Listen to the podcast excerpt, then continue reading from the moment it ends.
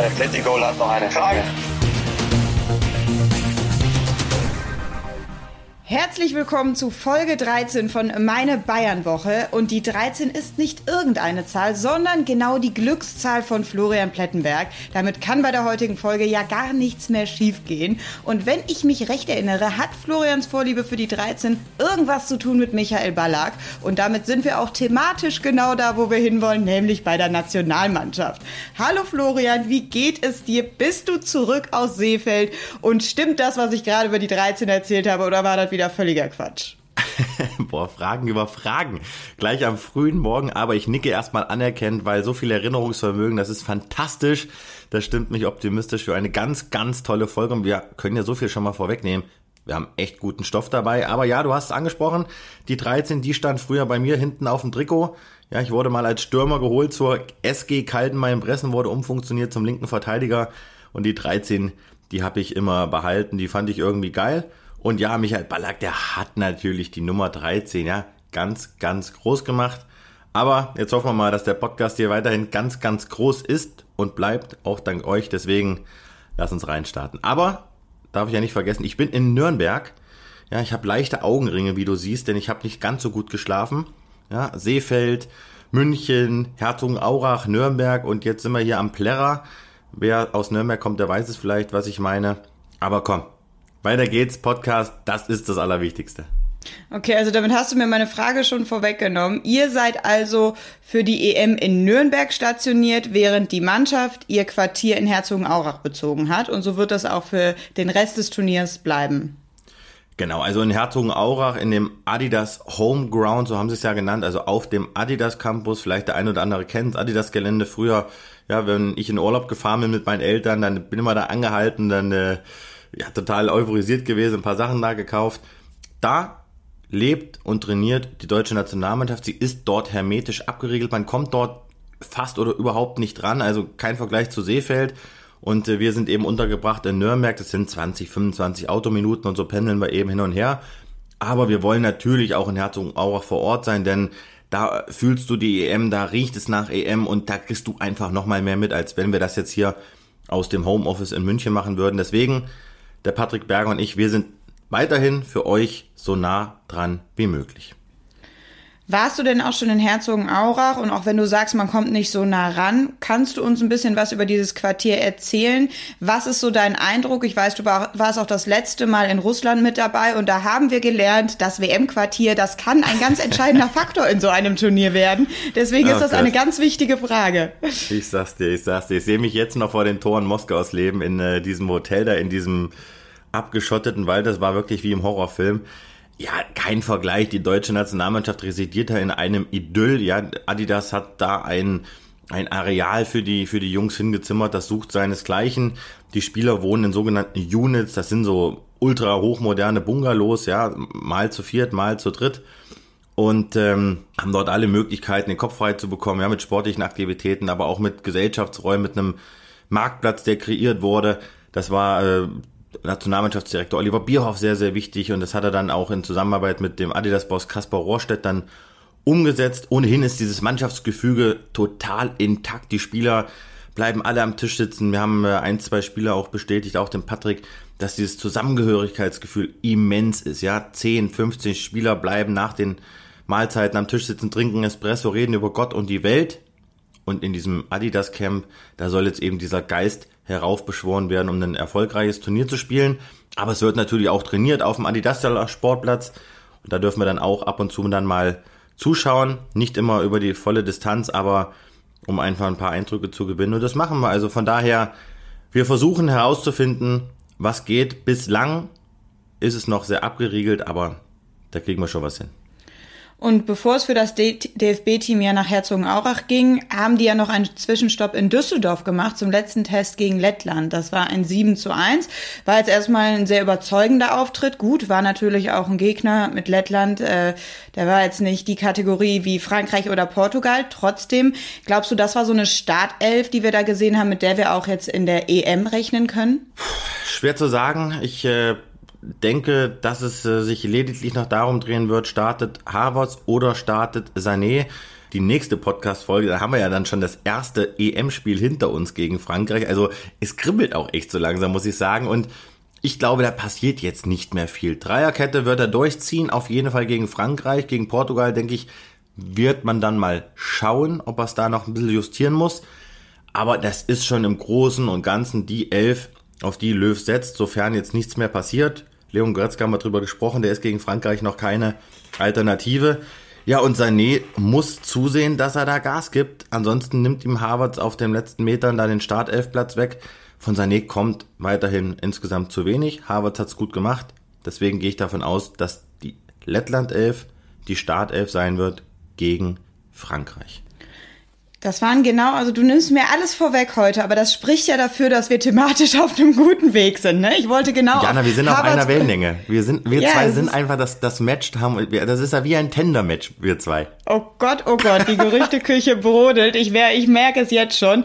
Aber es war in der Tat dieses Kai Havertz versus Sané, weil Sané, dem galt ja letzte Woche noch deine Brandrede. Er hat ja immerhin sein Türchen gemacht, als er eingewechselt wurde. Ich wollte dich dazu fragen, stimmt der Trend versus Kai Havertz, der natürlich mit so viel Rückenwind nach diesem Champions League Finale zu dieser Mannschaft stößt? Und auch da wollte ich dich nochmal fragen, so hinter den Kulissen, wie hast du den beobachtet, den Kai? Ist das jetzt wirklich so, dass er drei Zentimeter größer dann nach Herzogenaurach ankam? Muss ich sagen, ja.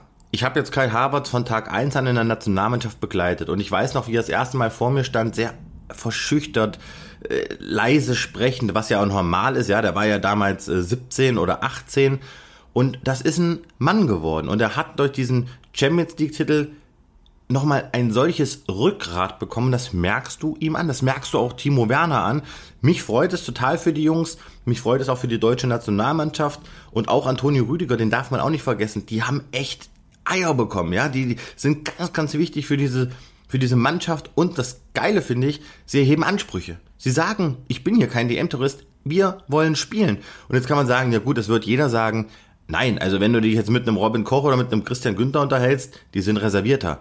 Die Chelsea-Jungs wollen spielen und das finde ich gut, denn er, sie machen Druck auf die Etablierten und Sané merkt, dass er Feuer bekommt. Sané hat es jetzt nicht schlecht gemacht, aber Harvards macht auf mich den frischeren, den agileren Eindruck. Das Momentum ist auf seiner Seite, wie man so schön sagt. Dann hattest du auch eben schon angesprochen, Dreierkette versus Viererkette. Wir müssen uns jetzt zumindest mal für Turnierbeginn an die Dreier-Fünferkette gewöhnen. Joshua Kimmich, oh Joshua, jetzt habe ich schon wieder gesagt, oh Gott, oh Gott. Joshua Kimmich, ähm, ich lerne von den Besten, ist auf rechts hinten ausgewichen. Logische Konsequenz aus unserem Überangebot im Mittelfeld. Hat er das gut gemacht? War das die richtige Entscheidung? Für mich ist Löw in der Personalie inkonstant, inkonstant ist das völlig falsche Wort, inkonsequent, entschuldige bitte, inkonsequent, denn er hat im Grunde genommen in den letzten Monaten nie Anstalten gemacht, Josua Kimmich auf diese Position zu ziehen. Er hat immer wieder betont, wie wichtig Josua Kimmich im Zentrum ist. Kimmich kann diese Position auf der rechten Seite aus dem FF. Ja, den kannst du nachts wecken, den stellst du dahin, der spielt perfekt. Aber wenn wir jetzt wirklich mit Gündogan und Groß im Zentrum spielen, glaube ich, das ist zu offensiv, das funktioniert nicht, das hat auch nicht gegen Spanien funktioniert und ich sage es nochmal, diese Dreierkette ist für mich der größte Schmarrn, den ich jemals erlebt habe und wenn wir das durchziehen, dann für mich ist es vielleicht privater Natur ganz gut, weil dann habe ich schneller Sommerurlaub. Das kann eigentlich nicht der Ernst sein von Joachim Löw, denn mit der Dreierkette hat Deutschland in den letzten Monaten gegen große Teams nichts gerissen. Und wenn es jetzt nicht so laut wäre, ich würde fast auf den Tisch hauen, denn es macht mich, du merkst, es ist brodelt schon wieder in mir, ja. Und jetzt wird dann von heute auf morgen Kimmich auf rechts gezogen. Du kannst das machen. Ich halte es aber nicht für die perfekte Wahl, denn du hättest anders das Kaderkonstrukt gestalten können und hättest vielleicht eine Top-Alternative auf rechts holen können. Vielleicht was ganz Frisches mit, mit, mit Riedle Baku zum Beispiel, ja, unseren U21-Europameister, der das echt gut spielt. So, jetzt spielt es Kimmich, den du aber meiner Meinung nach im Zentrum brauchst. Es gab meiner Info nach ein Gespräch zwischen Löw und Kimmich. Und da hat er Kimmich sozusagen vermittelt, du pass mal auf, stell dich mal drauf ein, die rechte Seite, das wird deine EM-Position sein, aber wir werden das Ganze flexibel halten, ja. Also ich glaube jetzt nicht, dass er mit einer Dreier-Fünfer-Kette auch gegen Ungarn spielen wird. Aber Kimmich hat ja auch gesagt, ich spiele auch im Tor, wenn es sein muss. Ich will Europameister werden. Jetzt schauen wir es uns mal an ich halte es für ein echt großes Risiko, eben Kimmich, der diese Position perfektioniert hat, ist ja für mich der französische N'Golo Kanté. ihn da jetzt auf rechts zu stellen. Also Yogi Löw äh, handelt getreu meinem Lieblingsmotto, immer flexibel bleiben, vor allem in der eigenen Meinung. Also wir sind gespannt, wie sich das im Turnierverlauf ja, Jana, vielleicht noch verändern wird. Äh, sorry, da muss ich, da muss ich auch nochmal reingrätschen, ne? wenn ich jetzt das mir wieder so vor Augen führe. Kurz vor zwölf kommen Hummels und Müller zurück. Das stand im Februar, März überhaupt nicht zur Disposition. Kurz vor zwölf Kimmich auf einmal auf rechts. So, und da kann ich dir noch ein, zwei andere Beispiele nennen. Das ist für mich so eine, so, so, so spontan Trips, wo ich ihm wünsche, also dem Bundestrainer, weil ich mag ihn, ich wünsche ihm wirklich, dass das gut ausgeht, aber es ist für mich mit viel Risiko verbunden. Deswegen schauen wir mal, ob das alles so aufgeht. Dieses Nürnberg scheint dir aber ganz gut zu tun. Ich weiß nicht. Ich glaube, ihr seid da doch ganz gut platziert. So, und Florian, bevor wir jetzt hier alle anderen weiteren Einzelakteure durchkauen, überlassen wir das doch lieber jemanden, der wirklich Ahnung davon hat.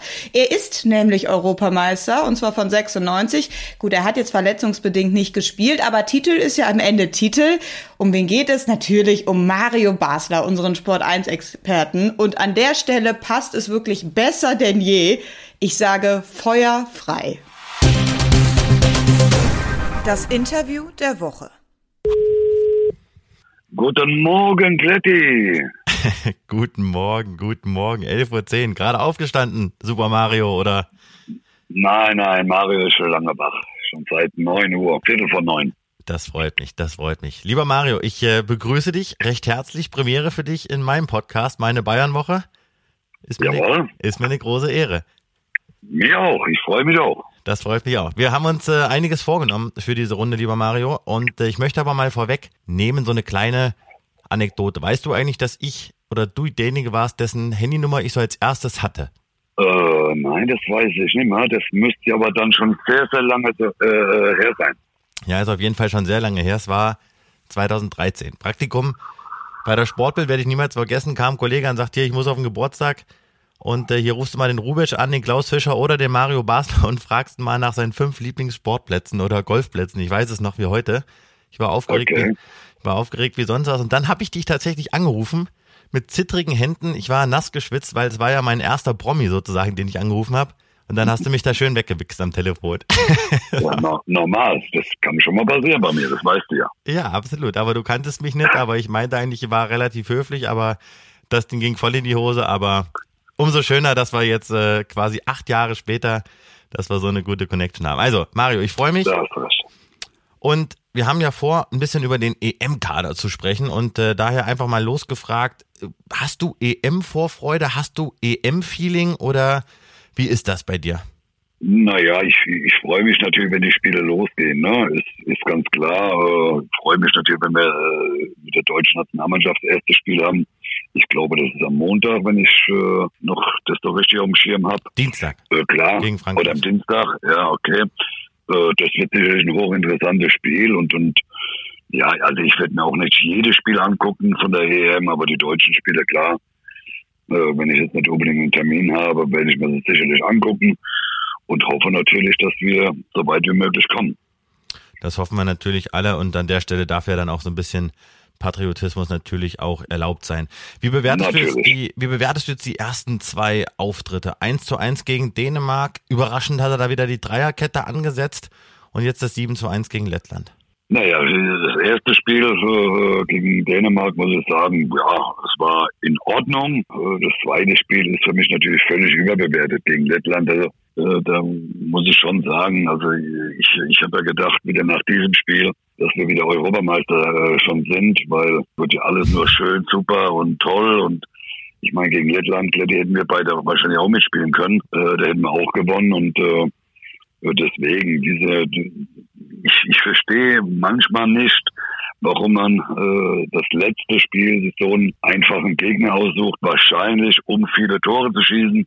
Das mag sein, aber äh, wenn ich ehrlich bin, das Spiel habe ich genau nach äh, fünf Minuten wieder ausgeschaltet, weil äh, das konntest du ja nicht angucken. Ich meine, Lettland ist, ist äh, äh, das tut mir leid, aber, aber das hat ja mit Fußball nicht viel zu tun. Von daher war das Spiel für mich völlig uninteressant und auch die Nachberichterstattung, wie gesagt, ist äh, völlig überbewertet, äh, weil das ja kein Gegner ist. Nein, die Meinung teile ich und äh, was ich eben auch nicht verstehen kann, meine, wir haben uns auch schon äh, oft ausgetauscht, auch privat.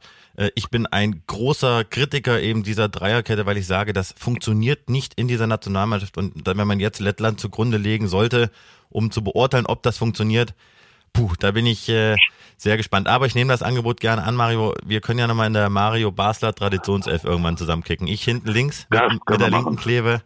Und äh, aber ich hab, da habe ich noch eine Anekdote und zwar ich weiß noch, wo du Klaus Tom vorne mal den Finger ausgekugelt hast mit einem Freistoß. Müsste irgendwie gegen St. Pauli gewesen sein. Weiß ich noch. Habe ich als habe ich als kleiner Bub geguckt und ich fand deine Freistöße immer ziemlich geil. Ich habe die tatsächlich auch oft versucht zu imitieren, ist mir selten gelungen. Aber das, das gab's, ne? Mit einem Freistoß? Ja, das gab's. Wir haben, wir hatten äh, mit Bayern gegen, gegen St. Pauli gespielt, aber in Hamburg im Volksparkstadion damals noch. Ah, ja, genau.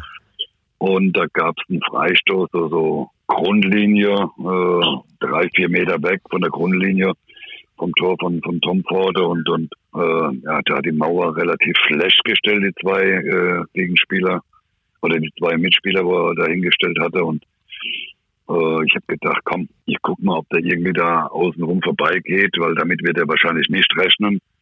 Und so war es dann auch. Und dann äh, ging er ins kurze Eck rein. Er hat noch versucht, den Ball irgendwie zu halten, hat sie dabei wohl den Finger gebrochen, äh, meine ich auch. Und der Ball war trotzdem drin. Also, was sagt uns das? Wenn ich einen Freistoß geschossen habe, am besten Hände weglassen. Hast du eigentlich, äh, wo ich dich jetzt schon mal dran, hast du eigentlich speziell irgendwie Freistöße früher äh, geübt? Hast du dir auch äh, Pappmännchen ins, ins Gras ins, ins Gras gesteckt oder oder hast du das einfach drauf? Das vermutet man ja, ne? Man vermutet ja, dass ich immer viele Freistöße nach dem Training nochmal so ein bisschen geschossen habe.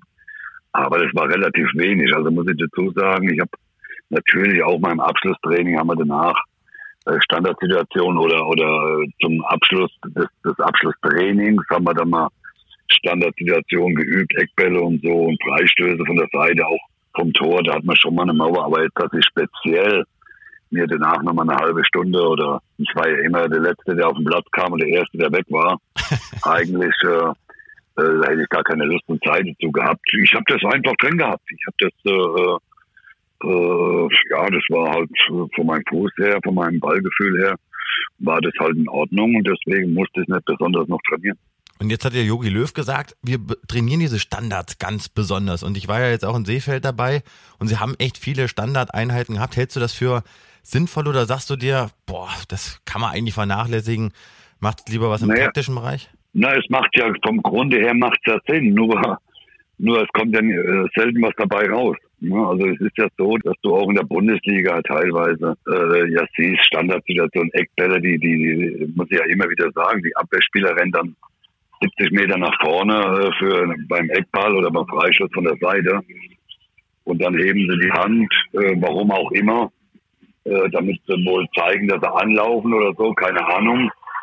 Äh, und dann kommt Eckball raus, die rennen alle kurz und der Ball kommt drüben, auf der anderen Seite geht er zum Einwurf aus.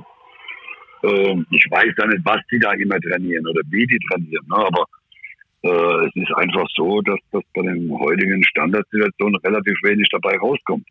Was ich eigentlich nicht verstehen kann mit denen, mit denen Bälle, was sie heut, heutzutage haben, ist einfach so, dass du, dass du, wenn ich diese Bälle früher gehabt hätte, hätte ich wahrscheinlich nochmal äh, 50 äh, Freistoßtore oder Eckballtore mehr geschossen. Äh, wir hatten ja früher Steine als Bälle. Ne? Ich mein, ja. äh, das weißt du ja selbst, vor, vor 30 Jahren, wenn es geregnet hat, dann hast du gedacht, du trittst gegen so einen Betonpfeiler. Und heute haben sie ja die schönsten Bälle, die besten Bälle, die, äh, die, die, die, die, die Bälle kannst du über, über 70 Meter äh, schon aufs Tor schießen. Und äh, ja, Training ist gut aber es muss auch am Schluss was dabei rauskommen. Und da passiert mal einfach zu wenig bei den Standardsituationen. Äh, äh, wie gesagt, vielleicht sollte man ja auch mal, die haben ja heute für alles einen Fitnesstrainer, die haben einen Defensivcoach, die haben nur für Standardsituationen, habe ich das Gefühl, äh, stellen sie keinen ein, weil sie vielleicht auch nicht brauchen, warum auch immer. Äh, vielleicht sollten sie darüber mal nachdenken, auch mal äh, spezielle Leute äh, einstellen, die früher vielleicht auch mal Freistöße und Eckbälle gut geschossen haben, um den Spieler das einfach auch mal zu zeigen. Mario, lass uns mal durch den EM-Kader gehen. Wir haben jetzt, wie gesagt, so das den, den ersten Teil der EM-Vorbereitung äh, hinter uns gebracht. Es geht jetzt, äh, oder die deutsche Nationalmannschaft ist schon in Herzogenaurach. Jogi Löw sagt, dort findet jetzt der Feinschliff statt. Mich würde mal interessieren, was du zur einen oder anderen Personale gesagt hast. Wir fangen oder sagst, wir fangen mal im Tor an. Manuel Neuer hat gesagt, er macht nach der EM weiter. Ist das auch für dich in den nächsten eins, zwei, drei Jahren die klare Nummer eins oder sagst du, Ma äh, Manuel, nach der EM tritt ab und lass mal vielleicht äh, anderen den Vorzug? Na gut, äh, auf der äh, Torhüter-Position haben wir natürlich relativ wenig Probleme seit Jahren, ne? Eigentlich schon. Äh, da haben wir immer hervorragende Torhüter gehabt. Ich glaube, dass Manuel nächstes Jahr auf jeden Fall die WM noch spielen äh, wollen wird äh, und danach vielleicht äh, für sich entscheidet, äh, äh nochmal das eine oder andere Jahr beim FC Bayern einfach ohne Nationalmannschaft zu spielen, weil er ist ja, wenn ich es richtig auf dem Schirm habe, 35, glaube ich, so irgendwie in dem in dem mhm. Bereich rum. Und äh, ja, ich meine, Torhüter können natürlich auch ein bisschen länger spielen. Das sieht man ja am Buffon, ne? der spielt aber schon mit 50, wird er wahrscheinlich noch spielen. Äh, aber vom Grunde her, wie gesagt, Manuel ist ein herausragender Torhüter, der, der alle Voraussetzungen hat, natürlich das eine oder andere Jahr noch zu spielen, klar. Aber nochmal, äh, es ist natürlich für jeden Torhüter, äh, der dabei ist, sehr schwierig an, an Manuel vorbeizukommen. Und solange er diese Leistung bringt, äh, gibt es auch gar keinen Grund, dass er aufhört oder dass man ihn nicht mehr für die Nationalmannschaft nominiert. Außer er sagt für sich, von sich aus selbst, äh, er hört jetzt auf. Mhm. Gehen wir mal durch die Abwehrreihe. Matthias Ginter, von Löw überschwänglich gelobt. Wie siehst du ihn? Ja, ich, ich glaube, dass Matthias Ginter, dass er eine tolle, eine tolle Runde gespielt hat äh, in Gladbach. Ich hoffe, dass er diesmal zum Einsatz kommt, äh, weil die letzten zwei Turniere, glaube ich, hat er beides mal keinen Einsatz gehabt. Und äh, deswegen, er hat sich äh, sehr gut weiterentwickelt in, in Gladbach. Und deswegen denke ich, ist diese Personalie äh, ganz in Ordnung. Müller, Rüdiger, wie siehst du die beiden in dieser Dreierkettenformation? Müller, du meinst Hummels und. Entschuldige, Hummels, natürlich, ja, natürlich. Hummels. Äh, ja, ich, äh, Antonio Rüdiger, äh, muss man ganz klar sagen, äh, Champions League gewonnen, äh, war ja schon eigentlich bei Chelsea auf dem Abstellgleis. Dann kam Thomas Tuchel, hat ihn wieder aufgebaut und hat ihm äh, neues Selbstvertrauen gegeben, ist für mich gesetzt, muss ich dazu sagen. Ich war vor vor einem Jahr äh, schon äh, nicht gerade positiv äh, von ihm, aber ich muss sagen, er hat auch eine Entwicklung genommen und ist für mich einer der Innenverteidiger, der gesetzt ist. Mhm. Hummels, klar, bringt sehr viel Erfahrung mit, war für mich überraschend, dass Yogi beide wieder zurückgeholt hat. Ich habe da äh, die Tage schon mal im Doppelpass auch gesagt, wenn Yogi, glaube ich, weitergemacht hätte, dann hätte er wahrscheinlich beide nicht zurückgeholt. Aber man hat es ja schon gesehen, nochmal unter Vorbehalt gegen Lettland mit dem Außenrisspass. Die kann er natürlich, da, da, da die spielt er hervorragend. Ist sicherlich auch in der Form, in der er die letzten Monate in in Dortmund auch gespielt hat, auch unverzichtbar für die Nationalmannschaft. Süle machen, wir, Süle machen wir gleich, aber okay. wo ich ihn sehe, Großens, ist das einer, wo du sagst, der tut mal auch mit seiner Art und der haut mal einen Spruch auch mal raus oder der denkt gar nicht so viel nach, der macht einfach. Ist das einer, der, der dieser Truppe auch mal wieder richtig gut tut? Gut, jetzt weiß ich nicht, ob er es ihr richtig gut tut, der Truppe, ne? aber er, er hat ja auch eine Entwicklung in, in Bergamo gemacht. Äh, äh auch Bergamo hat ja eine tolle Saison gespielt. Äh, und, und er ist sicherlich eine Bereicherung auch äh, vor allem für die linke Seite, wo es ja, äh, wo wir auch die letzten Jahre ja immer wieder das eine oder andere Problemchen gehabt haben, ne, auf der auf der linken Verteidigerposition. Und er ist die, die, die, die, die Besetzung, die diese Position völlig ausfüllt. Hm. Haben Halstenberg und Klostermann für dich äh, DFB-Potenzial? Ja, das ist, ja, äh, das Potenzial haben sie sicherlich. Äh, aber äh, da muss natürlich, um, um, um Stammspieler bei der Nationalmannschaft zu werden, da muss natürlich mehr kommen. Also das, das muss man ganz klar sagen. Sie haben äh, sicherlich auch ordentliche Spiele gemacht. Äh, äh, ist ja auch so, dass nicht alle Spiele oder nicht äh, das eine oder andere Mal auch bei Julian in, in Leipzig äh, auf der Bank saßen oder nicht gespielt hatten, was vor einem Jahr oder in der vergangenen, in der letzten, vorletzten Saison ja eigentlich undenkbar war. Da waren ja äh, beide eigentlich äh, haben das sehr, sehr viel gespielt, was in der Saison, in der abgelaufenen Saison ist nicht mehr so viel war. Aber sie haben das Potenzial, wie gesagt, aber es muss vom Grunde her ja viel mehr kommen. Mhm. Und du hast eben schon Süle angesprochen. Hat äh, uns alle überrascht, dass Löw ihm da gleich zu Beginn in Seefeld eine Ansage gemacht hat, hier mehr Zusatzschichten, um EM-fit zu werden. Ich finde, gegen Dänemark hat das dann gut gelöst. Jetzt gegen Lettland war er wieder draußen. Muss er sich mit der EM-Bank auseinandersetzen? Ich glaube ja. Ich glaube, äh, wenn er wenn er die hundertprozentige Fitness erreicht, dann glaube ich, hat er eine, eine realistische Chance. Aber man sieht es natürlich, er ist sehr schwerfällig. Äh, er hat, äh, äh, wie es auch jeder ja beobachtet hat, ein paar Kilo zu viel einfach. Und deswegen denke ich einfach mal, dass er, dass er viel mehr an sich arbeiten muss. Sonst wird er viele Spiele von der Bank aus machen oder von der Bank aus äh, zugucken müssen.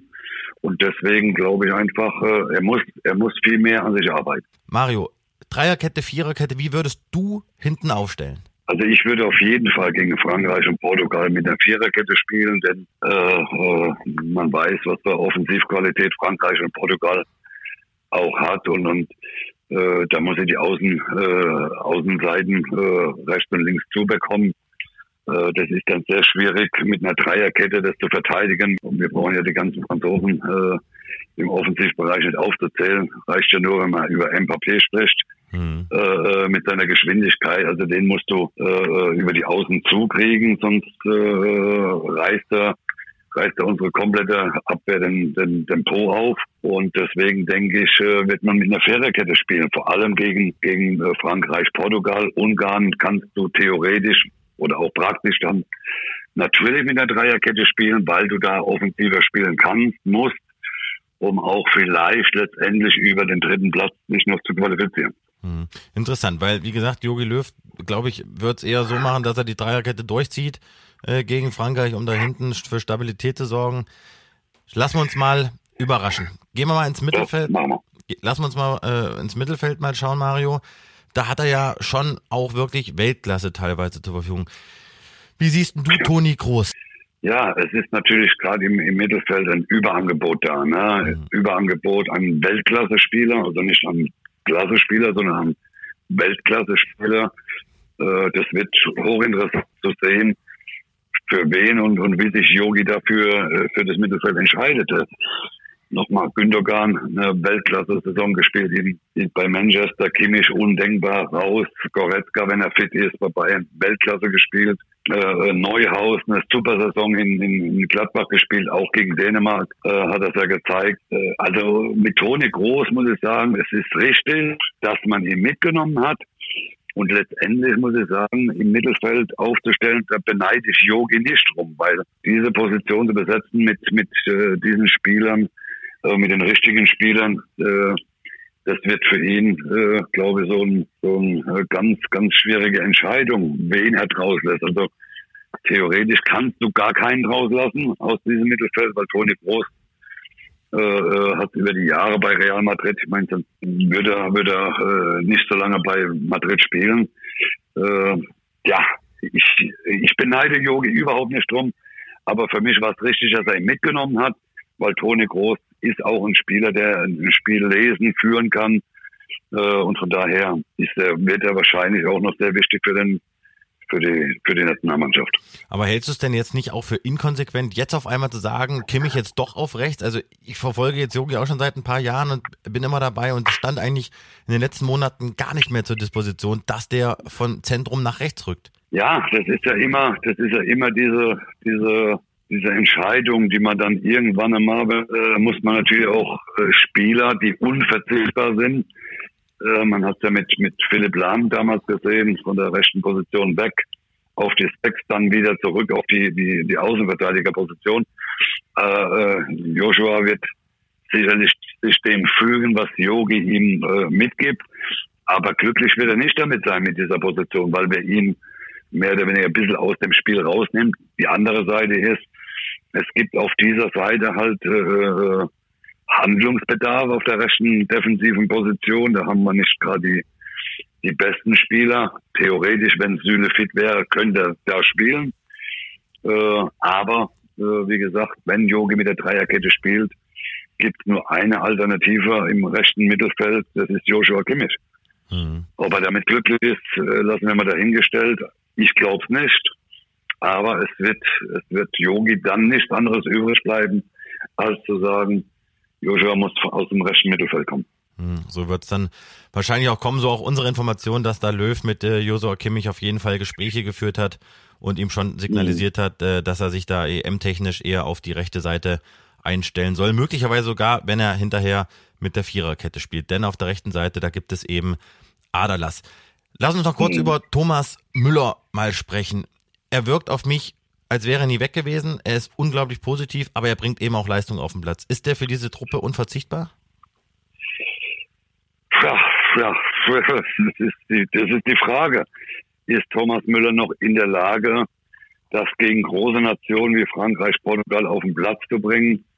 Ähm, die Erwartungshaltung äh, der Nation ist sehr, sehr hoch an Hummels und an Müller. Äh, der Druck äh, liegt auf beiden. Die Frage ist, können sie es noch bringen? Können sie das gegen, gegen, äh, gegen Portugal auf den Platz bringen? Gegen Ungarn mache ich mir die kleinsten Sorgen.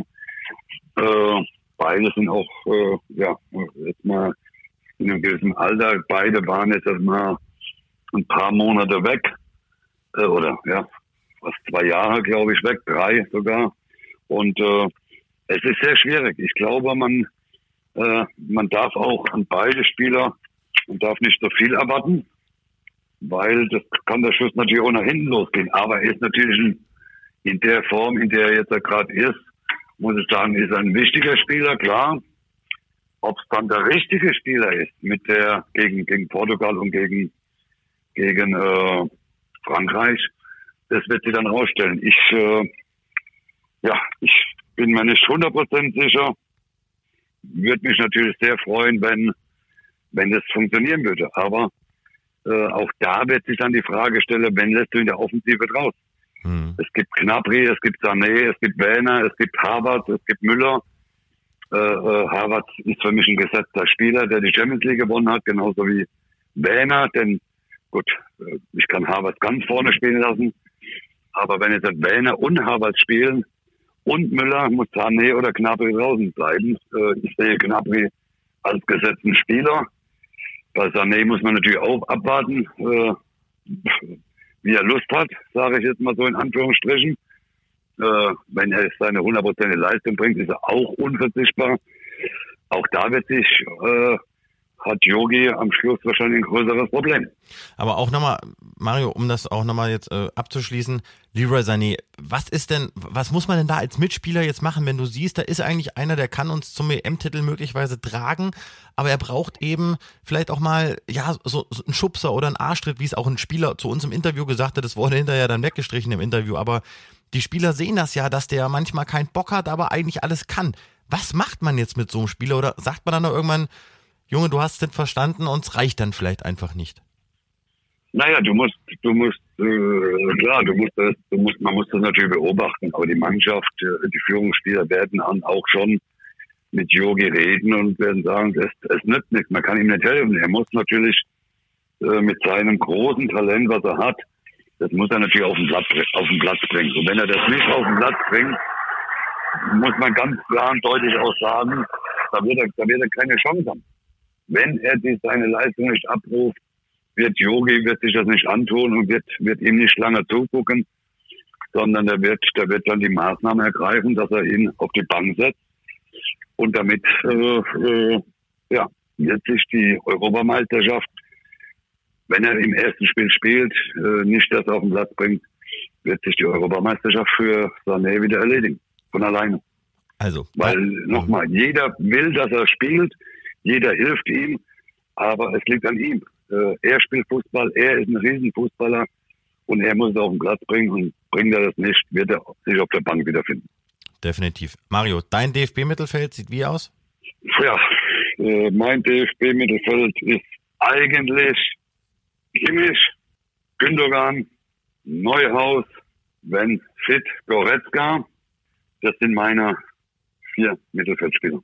Das ist auf jeden Fall ein überraschendes Mittelfeld. Und als Experte habe ich mich auch manchmal gefragt, äh, weißt du eigentlich, dass du manchmal so auch polarisierst, nimmt man das auch mit als, als Experte, wenn man einfach mal eine Aufstellung raushaut, wo dann äh, zwei Millionen User sagen, was erzählt der Basler da, warum jetzt Neuhaus da rechts oder, äh, oder machst ja, du da gar keinen Kopf? Nein, das, also erstmal mache ich mir keinen Kopf. Ich meine, wenn Sport 1 äh, mich fragt, ich soll eine Aufstellung machen, dann mache ich eine Aufstellung, die ich denke, die, die, die gerade fürs erste Spiel gegen Frankreich äh, nochmal, äh, musst du wahrscheinlich ein bisschen defensiver denken. Dann mache ich meine Aufstellung. Da interessiert mich doch nicht, was, was Leute dann danach. Ich, ich sehe das ja bei mir auf meinen Accounts, wie die Leute dann abgehen. Äh, aber es gibt wahrscheinlich in Deutschland 83 Millionen oder 85 Millionen äh, Trainer, die eine andere Aufstellung haben. Das kann ja sein, mag ja sein. Aber es interessiert mich ja nicht, was die sagen, sondern ich interessiere mich für meine äh, Aufstellung, die ich für mich denke, mit der kann man äh, eine Europameisterschaft bestreiten, gerade das erste Spiel gegen Frankreich. Und andere haben ihre Meinung, ihre Aufstellung. Jeder hat seinen Liebling. Und deswegen äh, ist das für mich gar nicht schlimm, wenn die Leute dann meckern und sagen, ist kein Experte, interessiert mich ja nicht. Also ganz ehrlich, mich interessiert die Meinung der, der Leute relativ wenig, weil äh, wenn du zehn Leute fragst, anrufst und sagst, sag mal deine Aufstellung, wirst du zehn verschiedene haben. Und die Dortmunder hätten gern Chan drinne, die Bayern-Spieler hätten gern Kimmich drinne. Das ist doch das ist ja ganz normal, das ist doch gar nicht schlimm. Absolut, das bewahre dir auch. Interessiert mich aber relativ wenig. Das, ja, natürlich. Das bewahre dir auch und das zeichnet dich auch aus. Jetzt hast du hinten vier aufgestellt, im Mittelfeld vier. Jetzt hast du eigentlich nur noch zwei vorne. Auf wen legst du dich fest abschließend? Äh, es ist natürlich flexibel ja, bei dir, ja? Variables System. Ja, ne, das ist ja, ist ja klar. Ich nochmal, ich würde ja hinten mit einer Viererkette, also hinten wäre ja meine, meine Aufstellung. Ich gehe davon aus, Jogi spielt trotzdem in der Dreierkette. Das ist, ich habe ja gesagt, meine Dreierkette wäre Hummels, äh, Rüdiger, äh, Süle. So, dann wäre mein Vierer Mittelfeld haben wir ja gemacht. Dann würde ich ganz vorne mit Sané spielen, linke Seite, äh, Entschuldigung, mit Arbeit ganz vorne, mit äh, äh, Sané links und rechts Knabri. Das ist eine klare Aussage. Das wäre meine, das wär meine Aufstellung, äh, neuer im Tor. Damit haben wir äh, elf Spieler auf dem Blatt, die ich glaube, die gegen Frankreich, äh, ja, brauchst du Geschwindigkeit über die Außen, wenn du mal nach vorne äh, spielst mit äh, Harvard, der die Position ganz vorne spielen kann. Äh, so, und ein defensives Mittelfeld, wo nach hinten genauso wie nach vorne äh, viel passieren kann. Wir lassen uns überraschen. Dein Tipp gegen Frankreich, Mario? Ja, leider muss ich tippen gegen die deutsche Mannschaft. Ich glaube, es, geht ein, es gibt ein 3 zu 1 für Frankreich. Ich muss dazu sagen, ich habe ja oft, äh, liege ja mit meinen Tipps dagegen, also daneben. Äh, hoffe natürlich, dass auch da ist, aber realistisch äh, glaube ich, dass wir gegen Frankreich verlieren. Deswegen 3-1 für Frankreich. Hoffe natürlich auf ein dreckiges 2-1 für uns. Okay, das lassen wir so stehen. Ich danke dir, dass du dir die Zeit genommen hast, Mario. Und äh, dann freue ich, mich, freue ich mich auf unser Bierchen in München, was ja noch aussteht. Und ich hoffe, das kriegen wir dieses das Jahr hin. Wir machen. Auf jeden Fall. Super, Mario, mein Lieber. Pass auf dich auf, bleib gesund. Danke, Gladi. Jo, ciao, du auch. Ciao, ciao. Danke, servus. Mario Basler, wie wir ihn kennen, gewohnt konkret mit einer klaren Meinung. Und er hatte eine ganz interessante Idee. Und zwar spricht er von sogenannten Standardspezialisten. Die würde er sich wünschen im deutschen Team. Ich weiß nicht, ich erinnere mich, glaube ich, an Toni Kroos beim letzten großen Turnier. Der hat einen ganz guten Freistoß geschossen. Der gab uns nochmal zwischenzeitlich so einen kurzen Hoffnungsschimmer. Reicht aber nicht zum Standardspezialisten. Oder wie siehst du das? Nee, aber übrigens dieser Freistoß, Toni Groß, Schweden, wir waren in Sochi, das war einer meiner größten Live-Erlebnisse im Stadion, das werde ich niemals vergessen. Äh, wir waren ja schon, äh, oder wir hatten schon vor Augen, dass wir ausscheiden bei dieser WM und dann knallt er dieses Ding da rein und dann dieser Jubel, dieses enthusiastische, da sind ja selbst die Reporter mit abgegangen, obwohl man das natürlich vermeiden soll, aber das war, uh, da kriege ich immer noch eine Gänsehaut, wenn ich darüber nachdenke. Nein, Mario hat recht und ich habe das auch in dem Gespräch, das habe ich sofort, äh, habe ich so gedacht, ja, hat er vollkommen, liegt er vollkommen richtig, habe ich jetzt so gar nicht auf dem Schirm gehabt. Ja, wir wissen es aus England, da gibt es ja mittlerweile sogar Spezialisten, die den Jungs Einwürfe beibringen, ja, um die möglichst effizient reinzuknettern. Aber ja, warum gibt es eigentlich keine Spezialisten für Eckbälle oder für Freistöße? Eine Idee, die es, glaube ich, gilt auch zu diskutieren. Deswegen bin ich gespannt, ob das nochmal Fahrt aufnimmt. Allerdings muss man auch dazu sagen, in den U-Nationalmannschaften gibt es ja Defensivtrainer oder Offensivtrainer. Sandro Wagner war ja zum Beispiel einer davon, der jetzt die unter Hachinger hm, B-Jugend übernommen hat. Also schauen wir mal, ob der Mario damit äh, sogar etwas in Gang setzt, was bislang stagniert ist.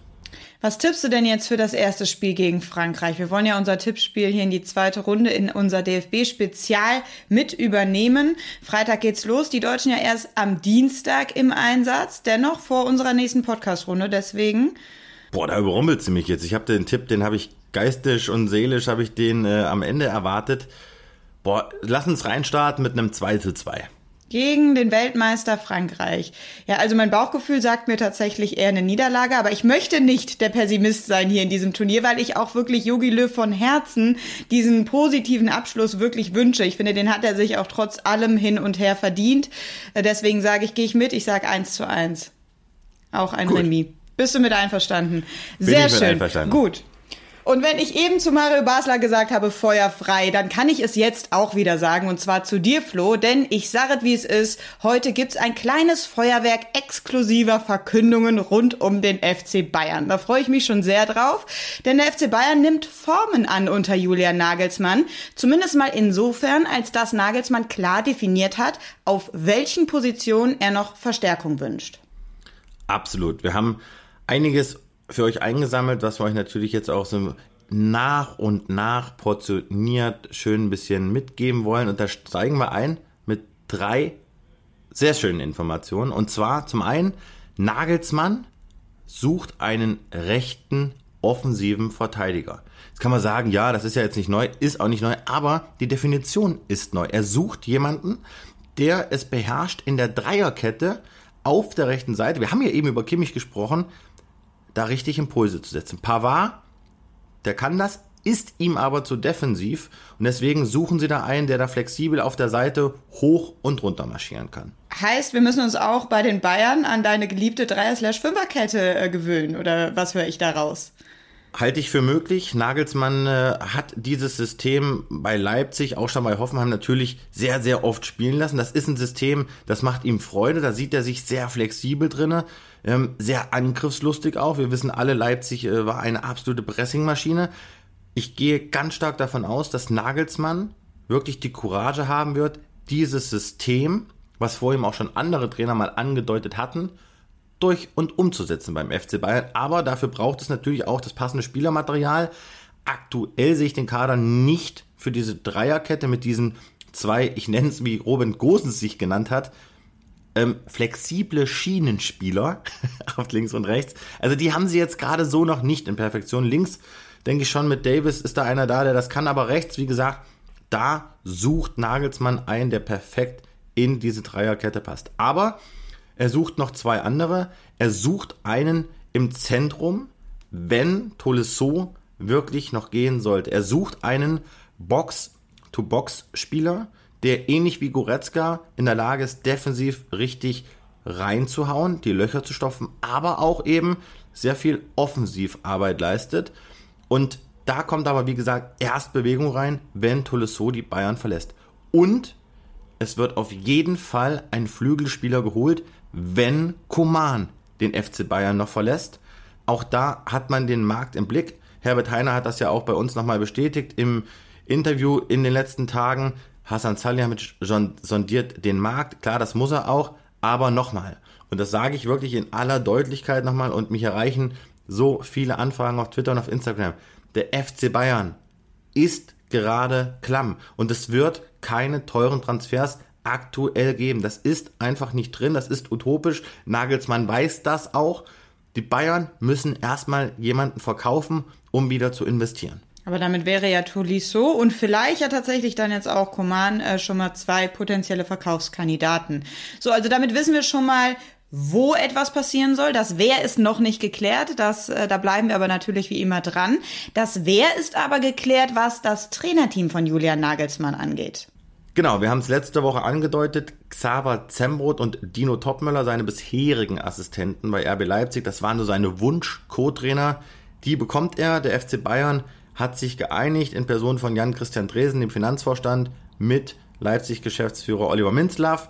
Der FC Bayern wird für die beiden einen sechsstelligen Betrag nochmal on top überweisen.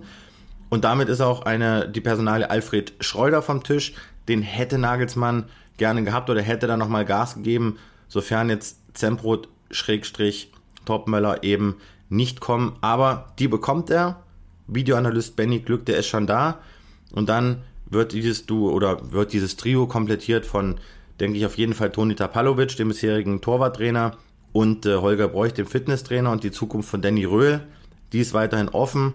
Da ist die Tendenz eher so, dass er den FC Bayern verlassen wird, denn die München haben da keine Anstalten gemacht, diesen Vertrag zu verlängern. Sie haben eine Option bis 2023. Auch Röhl hat diese Option noch nicht gezogen. Die erwarten Klarheit in den nächsten Tagen und erwarten jetzt auch eine klare Aussage von Hassan Salihamidzic. Mal ganz kurz eine Einordnung für mich und vielleicht auch für den einen oder anderen, der uns hier zuhört. Aber ein sechsstelliger Betrag jetzt nochmal für so ein Co-Trainer-Team. Ist das alles üblich und man kriegt sonst nur einfach nicht mit, weil es nicht gerade das Co-Trainer-Team von Julian Nagelsmann zum FC Bayern ist? Oder sind das hier gerade ähm, neue Wege, die eingeschlagen werden? Super Rückfrage, Jana. Es ist üblich, dass man dafür bezahlt. Die Leipziger haben für Zembrot auch Geld überwiesen an Leverkusen und deswegen haben sie ja gesagt, wir haben für ihn Geld bezahlt, er hat bei uns noch Vertrag, warum sollen wir den jetzt herschenken? Und du siehst ja auch, siehst jetzt gehen hier draußen wieder die Sirenen an, also entschuldigt, wenn ihr das hört, hier, wir sind hier im Real-Life-Modus unterwegs. Du siehst ja auch Corona-Zeiten, ja, die Vereine haben alle miesen gemacht. Man ist auf jeden Euro angewiesen. Und da gibt's jetzt auch keine Deals mehr und keine hier, wir sind ja so toll befreundet oder wie auch immer und Fanfreundschaft und was auch immer. Nein, knallhartes Business, jeder muss auf seine Zahlen gucken, deswegen wird da jeder Euro mitgenommen. Dann jetzt wie immer der Blick vom Spielfeld Rand aufs Personal. Neues aus der Mannschaft. Wir starten mit jemandem, der noch nicht Teil des Bayern-Kaders ist, aber es sein wird. Aber da gab es jetzt auch so ein paar Ungereimtheiten, wann genau denn er jetzt zu den Bayern stoßen wird. Es geht um Upamecano. Klär uns kurz auf, was ist das Problem, wie wird das Problem gelöst? Gut, muss man natürlich erstmal fairerweise sagen, starke Geschichte der Konkurrenz, starke Geschichte der Sportbild, die wir gerne aufgreifen und wo ich auch so telefoniert habe, um es kurz zu erklären. Der FC Bayern hat ihn ja aus dem Vertrag bei RB Leipzig rausgekauft, auch dank einer Klausel. Jetzt greift die Klausel aber im Grunde genommen erst äh, ab dem 15. Juli. Wiederum geht es bei RB Leipzig Anfang Juli schon los mit dem Training. Sprich, er ist eigentlich vertragstechnisch noch die ersten zwei Juliwochen an RB Leipzig gebunden und die Leipziger sagen jetzt, ja, wir erwarten Upamecano bei uns zum Trainingsstart, denn er ist ja unser Vertragsspieler noch. Und jetzt geht es im Hintergrund so ein bisschen darum, bezahlt der FC Bayern jetzt noch dieses monatliche halbe Salär jetzt, ne? Also man möchte das jetzt sozusagen, man muss das sozusagen aufteilen. Der FC Bayern wehrt sich dagegen noch aktuell, sagt, nein, wir bezahlen das Gehalt jetzt nicht, was bedeuten würde, Upamecano muss die ersten zwei Wochen in Leipzig trainieren, ist für mich ein Gepokere. Da wird man sich ganz sicher einigen, dass Upamecano bereits zum ersten siebten, also es geht ja beim FC Bayern übrigens am fünften siebten los, ja, mit Tests und Blutabnahme etc. Am sechsten siebten geht's dann richtig los und Julian Nagelsmann, den fehlen am Anfang 17 Spieler, also 17 Profis aufgrund der EM. Von daher wird er jeden Mann brauchen. Da muss es eine Lösung geben. Upamecano, man stelle sich vor, der trainiert bei Leipzig, äh, verletzt sich dann und kann dann möglicherweise nicht zum FC Bayern wechseln. Der Rekordtransfer, also das wäre der, der super, super GAU. Es ist eine Gaga-Geschichte. Gaga, dass das überhaupt jetzt so noch thematisiert werden muss, dass das überhaupt nicht geklärt worden im Hintergrund. Aber nein, da muss eine Lösung her, da will Nagelsmann auch eine Lösung. Deswegen ich gehe ganz stark davon aus, dass Nagelsmann dann seinen Top-Transfer Upamecano auch rechtzeitig zum Trainingsstart in München haben wird. Okay, also ich merke schon, hier wird um jeden Euro gefeilscht. Corona ist auch an den großen Vereinen nicht spurlos vorbeigezogen. Dann machen wir weiter mit Marc Rocker. Der hat eine Entscheidung getroffen, die betrifft erstmal Olympia. Er sagt, er fährt nicht mit zu Olympia, sondern voller Fokus auf die Bayern. Und wir wissen auch warum. Absolut. Also man muss auch dazu sagen, Rocker stand auf der vorläufigen Olympialiste des spanischen Kaders, aber er hat proaktiv dem spanischen Verband gesagt, hallo, sorry, ich möchte nicht zur Olympia, ich möchte meine erste richtige Sommervorbereitung beim FC Bayern absolvieren. Ich will mich zeigen, denn wir erinnern uns, er kam ja letztes Jahr ganz, ganz spät zu den Münchnern und hat dann natürlich auch einen Anschluss verpasst. Das holst du dann auch erstmal nicht mehr auf. Der möchte sich beim FC Bayern durchsetzen. Der will sich bei Julian Nagelsmann zeigen und ganz interessant, was eigentlich niemand weiß, schöne Enthüllung jetzt hier bei uns im Podcast, Julian Nagelsmann wollte Mark Rocker zu RB Leipzig holen. Der hat eine richtig hohe Meinung von dem. Der attestierte ihm bei äh, Espanyol Barcelona in den vergangenen zwei Jahren, bevor er nach München gewechselt ist, zwei ganz, ganz starke Jahre, weil er am Ball sehr sicher ist, weil er technisch sehr sauber spielt und weil er auf der Sechs jemand ist, der auch Ruhe ausstrahlt. Und er wollte Rocker wirklich zu RB holen. Es hat aus verschiedenen Gründen nicht geklappt. Aber dem Rocker traut er etwas zu klar. Der muss noch ein bisschen handlungsschneller werden. Ja, hat einen hohen Körperschwerpunkt. Das macht ihn manchmal so ein bisschen so, ja, lässt ihn nicht so, lässt ihn ein bisschen grobmotorisch wirken. Aber da bin ich wirklich sehr gespannt, was Nagelsmann aus Mark Rocker macht. Glaube ich, kann ein echt interessantes Du werden. Rocker ist jetzt noch kein super Stammspieler, ja, weil er hat Goretzka und Kimmich vor sich. Aber ich glaube, dass er weitaus mehr Einsätze bekommen wird als zuletzt unter Hansi Flick. Kann er den nicht zu so einem Box-to-Box-Mittelfeldspieler äh, formen? Traust du ihm das zu oder ist er wirklich so ein klassischer Sechser? Nee, ist ein klassischer äh, Sechser. Also das ist wirklich einer, der seine Position da ausfüllt, da im Zentrum, der eher, ja, den defensiven Fokus hat. Nein, Marc Rocker ist kein Box-to-Box-Spieler, wie ihn Nagelsmann haben möchte. Okay, aber trotzdem hat er Hoffnung auf eine vielversprechende Bayern-Saison, die da vor ihm liegt, denn auch er wird wissen, dass Julian Nagelsmann ihn zu Leipzig holen wollte. Und dann macht auch die Absage ähm, an Olympia Sinn, so wird aus der Geschichte dann ein Schuh.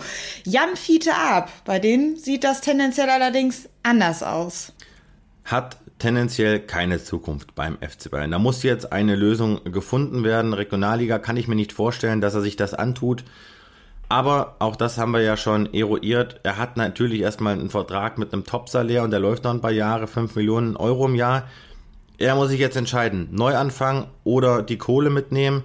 Aber im Profikader denke ich, da ist er verbrannt. Er hat da jetzt schon zwei Anläufe gewagt, er hat es nicht geschafft und natürlich wird das dann auch ne, innerhalb der Mannschaft diskutiert. Von daher glaube ich nicht, dass er unter Julian Nagelsmann nochmal den dritten, vierten Anlauf wagen kann und wagen wird. Nein, da planen die Bayern anders. So, und bei dem Thema habe ich so das ungute Gefühl, dass das ähnlich zäh wird wie der Fall Alaba. Es gibt einfach zu viele Parallelen. Es geht natürlich um Koman. Was ist hier der Stand in Sachen Vertragsverlängerung? Auch da gibt es Informationen für dich, Jana, und natürlich für alle, die jetzt hier zuhören und das hinterher dann auch lesen. Weiterhin ist es so, dass die Vertragsverhandlungen zwischen dem FC Bayern und der Command-Seite ruhen, Schrägstrich, unterbrochen sind. Die Forderung, wir haben es letzte Woche exklusiv vermeldet, Command fordert 12 netto, er bekommt derzeit 12 brutto und die Bayern bieten ihm 13 Millionen Euro brutto pro Jahr. Die Sportbild hat diese Zahlen mittlerweile bestätigt, also da haben wir sehr gut gelegen, aber natürlich würde FC Bayern ihm dieses Geld nicht bezahlen. So, aber Sie wissen, dass er jetzt schon proaktiv auf dem englischen Markt von Zahavi angeboten wird. Und die Info ist, dass vor allen Dingen Manchester United richtig Gas geben möchte bei Coman, wenn sie zum Beispiel ihren Wunschspieler Jaden Sancho von Borussia Dortmund nicht bekommen, weil der vielleicht zu viel Geld kostet im Bereich der über 100 oder 110 Millionen Euro.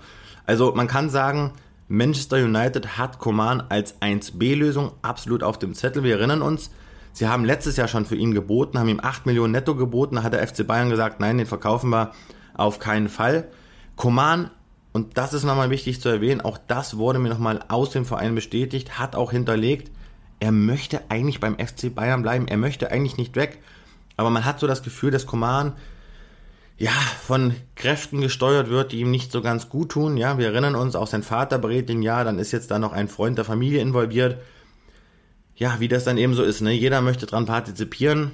Ja, ich bin gespannt, wie es ausgeht, aber ich gehe ganz stark davon aus, dass Koman ein Verkaufskandidat ist und wenn der wirklich jetzt im Sommer oder sagen wir mal, der spielt eine gute M und der bekommt ein richtiges Top-Angebot im Bereich der 50, 60 Millionen Euro, dann wird der FC Bayern ihn verkaufen müssen, wenn er weiterhin auf seinen hohen Gehaltsforderungen beharrt. Aber Nagelsmann, auch da die Info, möchte ihn gerne behalten, möchte eigentlich mit ihm das durchziehen, weil er von ihm eine extrem hohe Meinung hat. Aber die Bayern wissen auch, dass eben Manchester United da im Hintergrund schon angefragt hat und dran ist.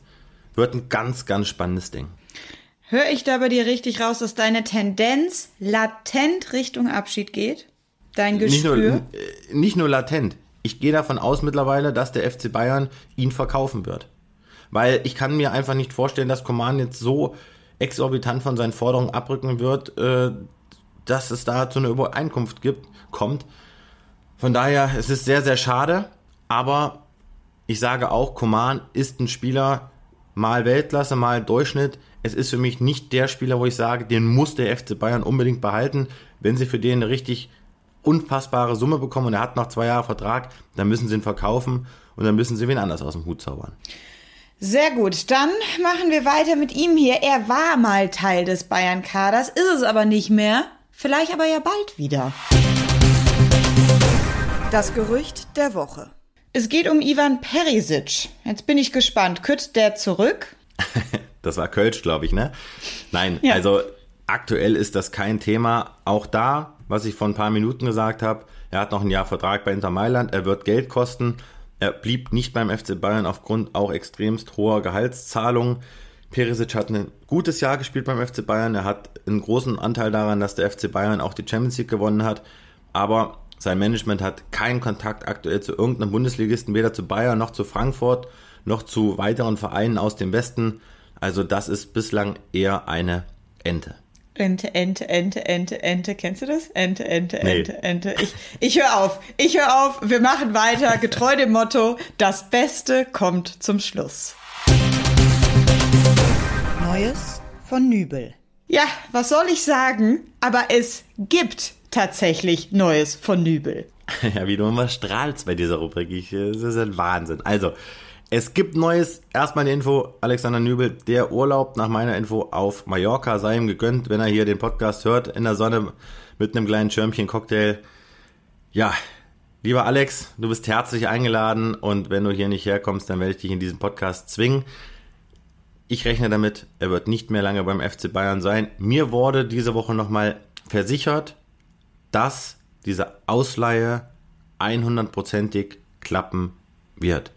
Und da ist jetzt also nicht mehr davon auszugehen, dass da vielleicht er doch noch bleibt oder es da noch ein Agreement gibt mit Nagelsmann oder den Bayern.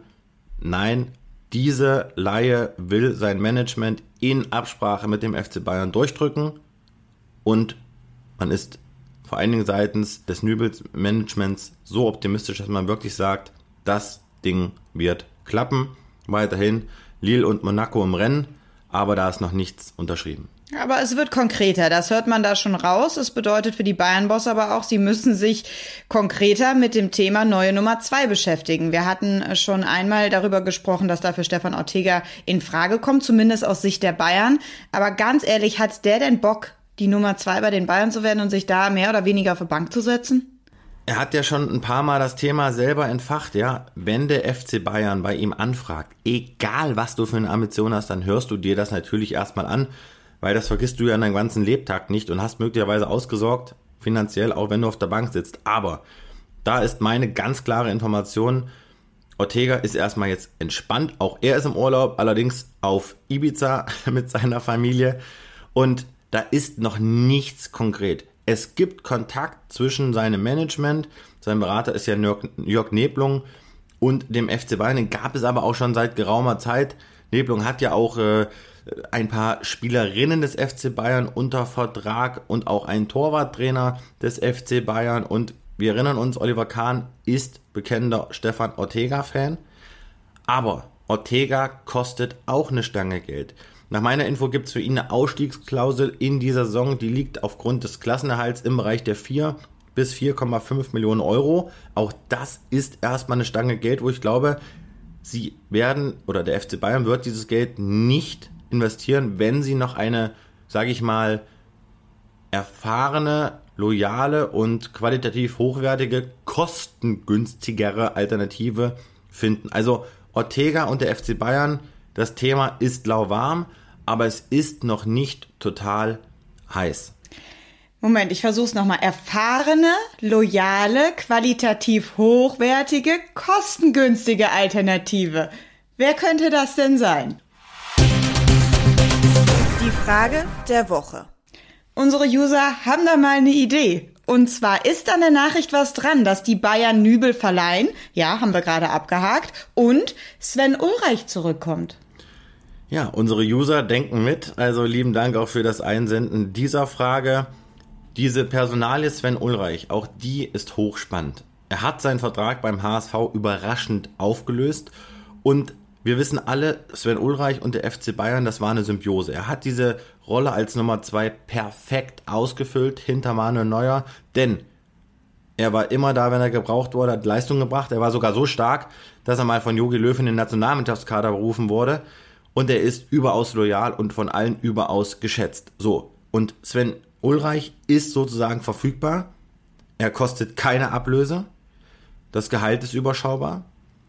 Und ich gehe ganz stark davon aus, wenn der FC Bayern wirklich sagt, komm, wir holen Ulreich zurück, dann bin ich davon überzeugt, dass Ulreich auch diesen Move zurück zum FC Bayern machen würde. Möglicherweise spricht man dann nochmal über eine Festanstellung nach der Karriere als Torwarttrainer in der Jugend oder bei den Profis. Ulreich wird dafür offen sein, aber wir erinnern uns auch zurück. Er ist im Grunde genommen vom Hof gejagt worden letztes Jahr, vor allen Dingen von Salihamidzic, der unbedingt wollte, dass Ulreich zum HSV wechselt, damit eben kein Duell da es gibt zwischen Nübel und Ulreich. Also das hat ihn auch sehr verletzt. Von daher denke ich, wenn alle Parteien, sage ich mal, den letzten Sommer etwas unter den Teppich kehren und sagen, pass auf, wir fangen nochmal bei Null an, dann kann diese Ulreich-Personalie heißer werden als die von Ortega. Jetzt muss man allerdings dazu sagen, wenn jetzt Nagelsmann sagt, ich möchte einen unfassbar starken und spielstarken Torwart haben, könnte es vielleicht sein, dass man sagt, ist jetzt Ulreich da der geeignete Mann? Ich sage ja, weil Neuer wird eh alle Spiele machen. Ich halte nichts von der Kritik, dass Ulreich schlecht am Ball ist. Ulreich hat mehrmals gezeigt, was er kann. Und beim FC Bayern ist er ein, finde ich, hervorragender ja, Backup gewesen für Neuer. Und er wäre, sofern jetzt Ortega nicht käme, für mich die hervorragendste Wahl als Nummer zwei, die man haben kann. Wie wir dich kennen, war das natürlich jetzt die gekonnt diplomatische Aufarbeitung der ganzen Sachlage. Jetzt möchte ich aber hier hinten raus nochmal so ein kleines Rollenspiel machen. Stell dir jetzt mal zwei Sachen vor. Das eine ist, du bist so der Matthias Sammer des FC Bayern, so ein externer Berater. Was würdest du den, dem Verein raten, für wen sollen sie sich stark machen? Ortega oder Ulreich? Und dann bist du aber in der zweiten Rolle der Bruder von Stefan Ortega und der sagt dir, pass mal auf, ich habe jetzt ein Angebot der Bayern. Was soll ich tun? Das ist ja Wahnsinn. Erstmal möchte ich sagen, äh, ich versuche diese Nummer so einzuordnen, natürlich mit dem entsprechenden Hintergrundwissen, aber auch der notwendigen Diplomatie, weil ich will ja hier euch nichts verkaufen und ich will jetzt ja auch nichts anzünden, was noch nicht anzuzünden gibt. Und sobald ich zum Beispiel weiß, dass es bei Ulreich intensiver wird, dann werdet ihr es hier erfahren. Also, jetzt zurück zu eurer oder zu deiner Frage. Ich würde, Die anderen haben damit nichts zu tun. ich wollte es gerade sagen. Ich würde als äh, Matthias Sammer, als Menschenfreund, Stefan Ortega anrufen, würde ihm sagen, Junge, pass auf, wir könnten uns sehr gut vorstellen, dich zum FC Bayern zu holen, aber du hast so eine geile Saison bei Bielefeld gespielt, schnapp dir die nächsten 34 Spiele am Stück, mach noch eine Bundesliga-Saison und möglicherweise wirst du dann für uns interessant, wenn du deinen Vertrag nächstes Jahr bei Bielefeld auslaufen lässt und du ablösefrei auf dem Markt bist. Hol dir Spiele, sieh zu, dass du vielleicht sogar dein erstes Länderspiel für Deutschland machst. Aber Stefan, wir behalten dich im Auge. Und dann würde ich Sven Ulreich anrufen, dann würde ich ihm sagen, du Ulle, pass mal auf, letzten Sommer, das ist scheiße gelaufen, das tut mir leid, ja, haben wir alle nicht so ganz richtig, aber du weißt, ne, wir wollten da Ruhe hinter Neuer und so weiter. Es gibt keine bessere Nummer zwei auf der Welt für den FC Bayern als dich. Hast du Bock zurückzukommen? Wir können dir hier ein bisschen was bezahlen. Ja, finanziell hast du eh keine Sorgen und keine Nöte, aber du fühlst dich in München pudelwohl, deine Familie fühlt sich pudelwohl. Komm zurück und lass uns das hier schön ausklingen lassen, deine Karriere, und dann schauen wir zu oder sehen wir zu, dass wir irgendwas nach der Karriere für dich basteln. Gehe ich voll mit, Florian. Gehe ich voll mit. Würde ich so unterschreiben.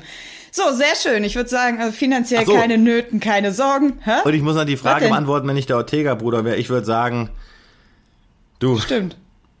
Bitte setz dich einmal Lass an den Sinn, Nein, nein, ich würde-. Als Bruder würde ich sagen, bitte setz dich einmal an den Verhandlungstisch mit dem FC Bayern. Okay, gut. Und du möchtest dann dabei sein. Absolut. Ja, der eine auf Ibiza, der andere auf Mallorca. Finanziell keine Nöten, keine Sorgen. Nein, es geht nicht um Florian und mich, sondern es geht um Ulreich und Ortega.